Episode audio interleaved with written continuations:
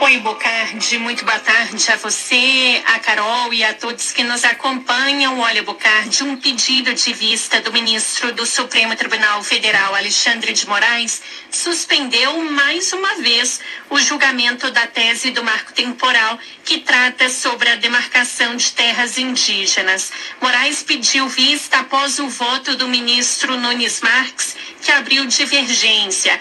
Diferente do relator da ação, Edson Fachin, Nunes Marques votou a favor de um marco temporal para a demarcação de terras indígenas. Indicado pelo presidente Jair Bolsonaro, o ministro considerou que a ocupação da área antes da Constituição não poderia ser considerada terras tradicionais, porque isso implicaria não apenas o reconhecimento do território como indígena, mas também a expansão da área. Vamos ouvi-lo.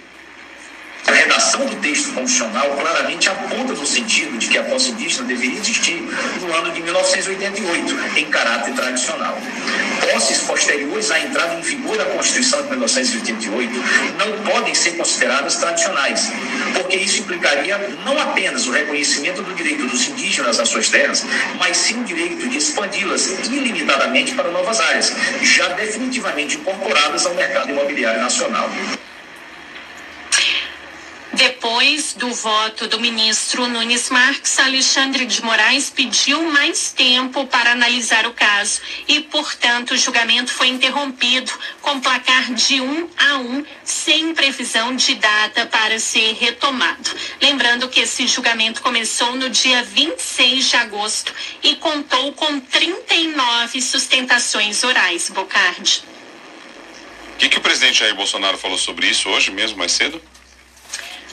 Pois é, Bocardi, o presidente Jair Bolsonaro, que é um dos principais interessados aí é, pela rejeição do, do marco na verdade, a favor, ele é a favor do marco temporal, é, Bolsonaro disse que se o Supremo modificar o marco e se o Brasil tiver que demarcar terras indígenas, o preço de alimentos vai disparar e poderá, segundo ele, acarretar até mesmo em um desabastecimento global. Se o Brasil tiver que demarcar novas reservas indígenas, conforme previsão do Ministério da Agricultura, o equivalente a mais 14% do território nacional, que seria equivalente aos estados do Rio de Janeiro, Espírito Santo, São Paulo e Minas Gerais. Isso equivale, Onix, uma Alemanha e Espanha juntas. O preço de alimento vai disparar. E não só isso, podemos ter no mundo desabastecimento. Bom, a deputada indígena Joênia Wapichana, da Rede, diz que Bolsonaro faz a afirmação sem qualquer argumento ou prova ele não tem argumento nenhum, ele, quer, ele sempre cobiçou as terras indígenas. Então, argumento é um discurso presidente, que nunca aceitou o direito dos povos indígenas e tão pouco a nossa Constituição. A gente tem visto repetidamente ele falar essa questão de não cumprir o que a lei já determina.